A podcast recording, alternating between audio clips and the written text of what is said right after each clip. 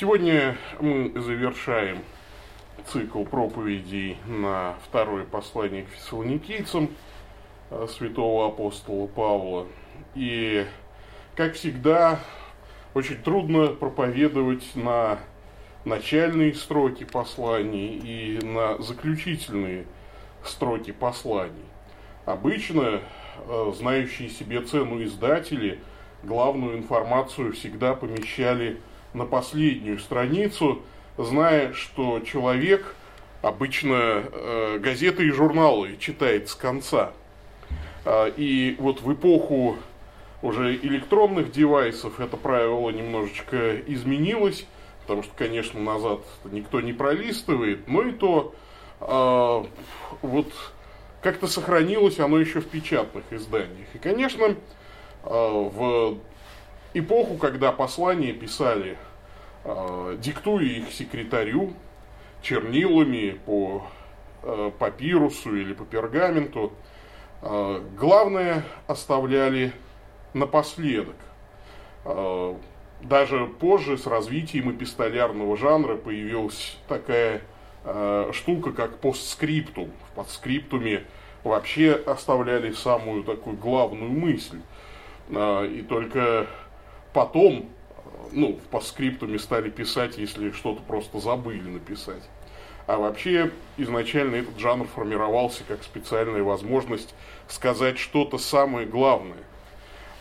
И даже до наших дней дошла эта традиция. У группы Битлз есть песня, она называется P.S. I Love You. Самое главное сказано в постскриптуме. Главное – это сохранить главное главным, говорил один из моих преподавателей по богословию. Суть веры твоей, кредо твое, выразить немногими словами – это весьма и весьма непросто. Часто такие три слова становятся лозунгами, как в коммунистические времена были лозунги «любовь», «комсомол» и «весна», или «мир», «труд», «май». А, все знают христианские а, троичные лозунги типа «вера», «надежда» и «любовь». Но действительно, обычно в заключительных словах а, апостол Павел формулирует очень важные для него понятия и очень важные для христианства понятия. Давайте сегодня прочитаем вот эту финальную, фи, финальный текст о том, как Господь апостолу Павлу вот, дает возможность выразить христианскую веру в трех очень важных понятиях. К сожалению, я почему-то в презентации, видимо, пропустил этот слайд с основным текстом. Но ничего страшного, вы можете открыть свои девайсы и прочитать. Или просто послушать, как это сделаю я. Второй Фессалоникийцам, третья глава, с 16 по 18 стихи. «Сам же Господь мира да даст вам мир всегда во всем. Господь со всеми вами». Приветствие моей рукою Павловую служит знаком во всяком послании. Пишу я так. Благодать Господа нашего Иисуса Христа со всеми вами. Аминь. Итак, три главных слова в христианстве, или вся суть христианства в трех словах. Это Господь, это сердечная любовь и это благодать. Давайте рассмотрим их по очереди. Во-первых, самое главное в христианстве – это Господь. Сам же Господь мира да даст вам мир всегда во всем. Господь со всеми вами. Вообще, слово «господин» или «господь» звучит не очень утешительно для современных читателей. Господин – это нечто такое подавляющее, диктаторское – деспотичное. Но поэтому Павел и прибавляет здесь Господь мира. Господь мира – это, конечно, совсем другое дело. Это добрый царь, твой родственник, намекая также и на то, что и ты сам царского рода. Со всеми вами, говорит Господь мира, да даст вам мир всегда, во всем, и Господь со всеми вами. И это даже очень странно, потому что только что Павел писал довольно строгие слова, обличая бесчинных. Но, впрочем, говорит, не считайте его за врага, а вразумляйте как брата. И вот здесь говорит, Господь со всеми вами, не исключая тех, кого только что обличал в бесчинстве. И не случайно э, напоминание об этом должно возбудить в нас ну, некоторое желание подражать Господу мира, подражать э, в Его жертвенности, подражать э, в Его, если можно сказать так, власти, да, то есть вот мы можем подражать Господу во власти, которую мы распростираем на тех, кого нам Господь дал в подчинении. Кто-то на детей, кто-то на подчиненных, кто-то э, в какой-то мере распространяет на друзей своих какие-то полномочия такие царские, если можно сказать. Со всеми вами да будет Господь мира. Я читал э, историю грузинской церкви, и меня поразил один из грузинских царей 13 века. Погиб он э, в 1289 году, звали его Дмитрий Самопожертвователь. Вот, собственно, он и в историю вошел как самопожертвователь. 20 лет он мудро правил страной, сумел даже немного раздвинуть ее границы и обеспечить мир при постоянной жажде войны могучим соседом Персии. Но новый персидский султан пришел э, и оказался довольно агрессивным. И настолько агрессивным, что его уже нельзя было утишить дипломатией. Персидская армия выступила в поход против Иверии. Ну, так называлась Грузия тогда. Дмитрий, как грузинский царь, прибыл в ставку султана и старался заверить его в своем миролюбии, но ему ответили просто. Мы даем тебе выбор. Либо мы казним тебя и тогда уводим свои войска от границы Иверии, либо тебе сохраним жизнь, но, значит, и верю, и разорим. Ну, разумеется, никто не собирался выполнять это обещание. Султан, ну, просто, что называется, издевался над царем, понимая, что ни один нормальный человек не выберет свою казнь, потому что, ну, собственно говоря, ну что такое казнь? Она ничего не решит. Неужели он всерьез мог бы подумать, что султан откажется от своих планов по завоеванию. Понятно, что даже если Дмитрий Самопожертвователь, еще тогда его так не называли, выберет свою казнь, то понятно, что он своей казни вообще ничего не изменит. Он просто зря погибнет, а Иверия все равно будет разорена. То есть выбора не было никакого.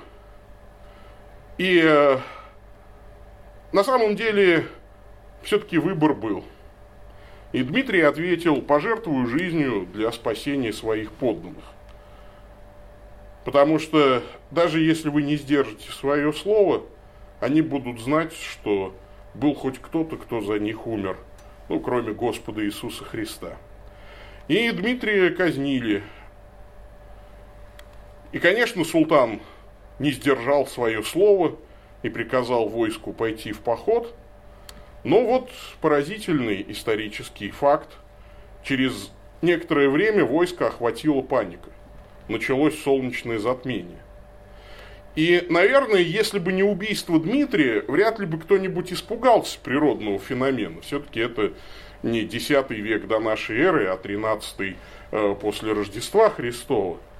Но, когда на душе мрачно от сделанного зла, напугать может даже воронье карканье. Персы покинули Грузию, не успев предать ее разорению, и насмешливые слова султана обернулись благодаря самопожертвованию Дмитрия правдой. Так вера в Христа, умершего за всех, делает смерть христианина не трагедией, а спасением для многих. И вот эти слова «Господь мира со всеми вами» Пусть каждого из нас вдохновят на то, чтобы подражать Господу мира. Потому что Господь сделал многое для нас. И Тихий, Тихон Задонский говорил, о, когда бы человек так Бога почтил, как он почтен от Бога. Ради нас пришел в мир Спаситель, ради нас он страдал, ради нас он продолжает свое спасительное дело уже многие столетия, хотя мир снова и снова подкладывает ему свинью и э, не чтит его. О, когда бы человек так Бога почтил, как он почтен от Бога. Господь мира да даст вам мир всегда и во всем, Господь со всеми вами. И это главное в христианстве. Без Божьей любви христианство превращается в нудное и непрактичное морализаторство. Второе, что можно назвать главным в христианстве, это сердечная любовь. Приветствие моею рукою Павловую, что служит знаком во всяком послании, пишу я так. Ну, разумеется, здесь Павел ставит свой автограф, знак во всяком послании. А, некоторые, правда, недоумевают, а чего, собственно говоря, во всяком послании. Он до этого только первое послание к, фессалоникийцам написал, ну, может быть, еще и Коринфянам. То есть Э, всего два послания написал, а уже у него знак, видишь ли, какой-то. Ну, ничего, значит, апостол Павел думал о некоем таком копирайте, о некой подписи такой, чтобы вот собственноручно хотя бы последнюю фразу написать. Но интересно, интересен выбор слова, которое перевели здесь как приветствие. Не знаю уж чем руководствовались Э, переводчики синодального текста э, и перевели слово аспасмос словом приветствие, ну, в конце приветствия, это, это, конечно, интересно. На самом деле это такое очень радушное, если и приветствие, то очень радушное приветствие. На современный сленг это можно перевести, наверное, как обнимашки. То есть это действительно очень такое мягкое и друж, дружелюбное слово. Даже такое несколько не вполне академическое, не вполне строгое. А, вот. Поэтому церковно-славянский перевод даже лучше, потому что здесь написано, хотя и фраза получилась еще смешнее, «целование моей рукою Павлию». То есть э, Павел как бы рукой их пытается поцеловать, написав э, что-то там. А, целование рукой тоже невиданный образ. И мы видим здесь юмор апостола. То есть я не могу вас устами поцеловать, так хоть рукой поцелую. А, это то, что поражает в христианстве, в настоящем христианстве, в первую очередь, когда человек приходит из мира. Мы-то как-то попривыкли все к этому, но на самом деле это очень поразительно вот эта готовность обнять человека, хотя он тебе еще ничего хорошего не сделал вроде бы, э, готовность полюбить его просто потому, что Господь его любит, это на самом деле великое завоевание, недоступное подчас этому миру. В этом мире есть подобные сообщества. В моей личной жизни было три таких шока. Ну, я рос э, в городе Тольятти, а, и моя юность пришлась на раннюю перестройку, и тогда были в моде, что называется, такие молодежные преступные группировки. И всех, конечно, стращали Казанью.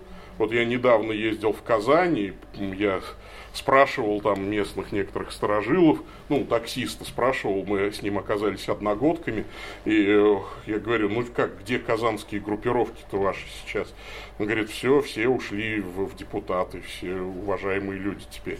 А, значит, нет казанских больше группировок. Но в Тольятти тоже были группировки. В Тольятти шли целые криминальные войны, и взрослые бандиты воспитывали себе смену. И, конечно, когда ты ходишь по городу, тебе э, очень важно было знать правильных людей, потому что к тебе могли подойти и спросить, с какого района и кого знаешь. нужно было четко отвечать на этот вопрос. Особенно трудно стало, когда я стал постарше и стал хиппи, ходить с длинными волосами э, по городу Тольятти было небезопасно. Э, и спасало только то, что я работал э, музыкантом в кабацкой системе, и я знал правильные имена. То есть э, музыкантам разрешалось ходить с длинными волосами.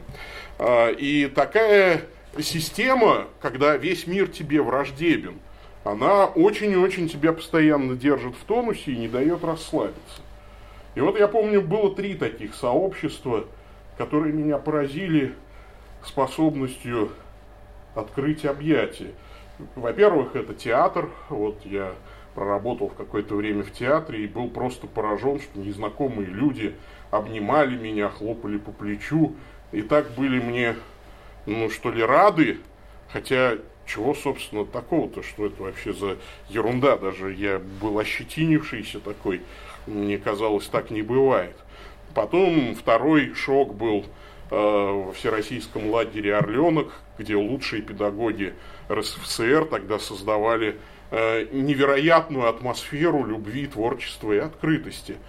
Но все это перечеркнуло, конечно, все эти эмоциональные всплески перечеркнула потом церковь. Потому что когда я пришел в церковь, э, я испытал когнитивный диссонанс. Там было крайне мало людей, с которыми я мог бы подружиться, ну, что называется, там, по сфере интересов и даже по ну, какому-то уровню начитанности – но вот их обезоруживающая любовь скрашивала недостаток э, прочитанных книг в их жизни. И знаете, вот, пожалуй, тогда мне было, ну, сколько мне было, 18 лет, когда я впервые вот попал в церковь, в такое настоящее церковное сообщество, где а, все называли друг друга братья и сестры. И мне все время казалось, что они в какой-то прекрасный момент должны сказать, ну все, хватит, мы вообще шутим просто тут так. Это, ну, на самом деле мы, конечно, не братья и не сестры друг друга, а так просто вот прикалываемся. Ну, пошли водку пить вот уже. И это... А, и отнимать э, мелочь у младшеклассников. Э, не получалось. Почему-то вот они как-то не расслаблялись, и вот эта их любовь не кончалась, потому что вот и в театре она через некоторое время кончилась, там и, э, и Орленок в свое время кончился, а в церкви не кончалась. Ну, кончалось у каких-то людей, а вот, потому что всегда в церкви есть и не настоящие христиане, но вот у настоящих христиан не кончалась никогда. И вот эта дружба, как-то она вот прошла сквозь десятилетия и до сих пор работает. Церковь, как такое сообщество выздоравливающих. Тут все тебя любят, потому что у всех есть свои болезни. И здесь, конечно, над нами всегда есть заповедь новую, даю вам, говорит Христос, да любите друг друга, как я возлюбил вас, так и вы да любите друг друга. Заповеди о любви были в Ветхом Завете. В чем новизна этой заповеди? Ни разу Бог не говорил, любите друг друга, как я возлюбил вас. Все время звучало, любите друг друга, как самого себя, не делай другим того, чего себе не желаешь. А вот здесь новая планка – любите друг друга, как я возлюбил вас. Потому знают все, что вы мои ученики, если будете иметь любовь между собой. И вот христианство это то сообщество, где учатся любить даже тогда, когда любить очень и очень сложно. Мне очень нравится притча, как один инок пришел к старцу жаловаться на другого. Он очень плохой, сообщил инок старцу. Сколько раз собственными глазами я видел, как совершал он тяжкие прегрешения. Старец же достал трепицу, вышел во двор, испачкал эту трепицу грязью и нечистотами, и этой грязной и вонючей трепицей повязал глаза брату, сказав ему, давай накажем двух негодников – Пусть созерцают и обоняют теперь душу своего хозяина. Подобна ли душа моя этой гадости, вопросил брат. Много хуже, сказал старец. Я просто пожалел тебя. И с той поры брат, видя кого согрешающим, немедленно приближал к себе к лицу смердящую, смердящую тряпку, которую хранил всегда теперь при себе, и получал утешение. Сердечная любовь, готовность раскрыть объятия реализовалась в полной мере у Господа на кресте. Поэтому и на восточных иконах а, вот Христос всегда парит на распятии, он не похож на распятого, ну, потому что здесь уже начинается воскресение, уже это первый шаг к воскресению, к обожению, окончательному обожению нашей человеческой природы – и поэтому распятие на восточных иконах очень похоже на объятие. Христос готов объять весь мир. Но это очень трудно. Иногда нужно для этого прибить руки к кресту, потому что Господь идет против своей святой природы. Чистым очам его не свойственно смотреть на злодеяние. И все в нем, в Боге, ставшем человеком, противилось тому, чтобы взять груз греха человеческого на себя. Но он молился, впрочем, не моя воля, но твоя да будет. И все-таки раскинул руки для объятий. И вот в этом пример для нас. Легко обнимать тех, кто тебе симпатичен, но трудно любить несимпатичных людей. Но это и есть самое главное в христианстве. Ну и третье. Что можно назвать главным в христианстве? Это благодать. Благодать Господа нашего Иисуса Христа со всеми вами. Аминь. Апостол начинает послание с благодати. Благодатью же и заканчивает. И спасение дается нам благодатью, силой Божией, силой Христового воскресения. Нас постепенно Бог вытягивает из болота. Мы как эдакая греховная репка. Бог нас тянет, потянет. И иногда складывается ощущение, что вытянуть не может. Но это ложное ощущение. Постепенно силой Божьей благодати незаметно отрываемся мы от земного. В этом нам даже и возраст помогает. А, вот, приближаясь к 50 годам, я с каждым днем это все лучше понимаю. То есть вот а, сегодня встал с утра, все, шея не двигается. И отрываешься от земного. То есть, казалось бы, где там гордыня уже, где вот уже э, как бы какое-то желание, чтобы тебя там любили, уважали одно простое желание. Надо, чтобы шея задвигалась. Иногда так, иногда через болезни, иногда через скорби, иногда через большие благословения. Господь дает нам свою благодать, отрывает нас от земного. И тут главное не заслониться от действия Божьей благодати. У Зощенко есть замечательный рассказ «Бедность где главный герой провел электричество и увидел, как бедно и плохо живет. То бывало утром на работу уйдешь, вечером явишься, чай попьешь и спать. И ничего такого при керосине не видно было.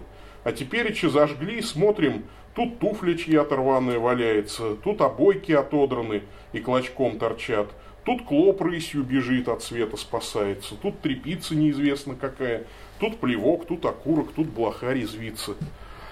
И вот тогда он делает ремонт, а хозяйка квартиры, увидев, как бедно живет, обрезала провода. Больно, говорит, бедновато выходит при свете-то. Чего, говорит, такую бедность освещать, клопам насмех. Я уж и просил, и доводы приводил, никак. Съезжай, говорит, с квартиры. Не желаю, говорит, я со светом жить. Нет у меня денег ремонт и ремонтировать. Вот так же и на благодать реагируют люди – Иногда Господь светом своим э, освещает несовершенство нашей души, освещает глубину нашей греховности. И есть две реакции. Кто-то начинает соработничать с Божьей благодатью и делать ремонт в душе своей, а кто-то отрезает свет и говорит, не надо мне, я лучше как-нибудь сам побрюжу в соцсетях, а, вот, это как замечательная была картинка в интернете. Там, значит, приходит женщина на исповедь и говорит о грехах своих, о священии, говорит, что ты заладила, согрешила и согрешила. Эко невидаль, напиши в Фейсбуке, как все, и отстань от меня, не морочь мне голову. Иногда вот и так происходит. То есть люди э, выплескивают в соцсети свой негатив, и все. Э, они заслонились от Божьей благодати, они не хотят э, какого-то какой, каких-то перемен в, своих, в своей жизни.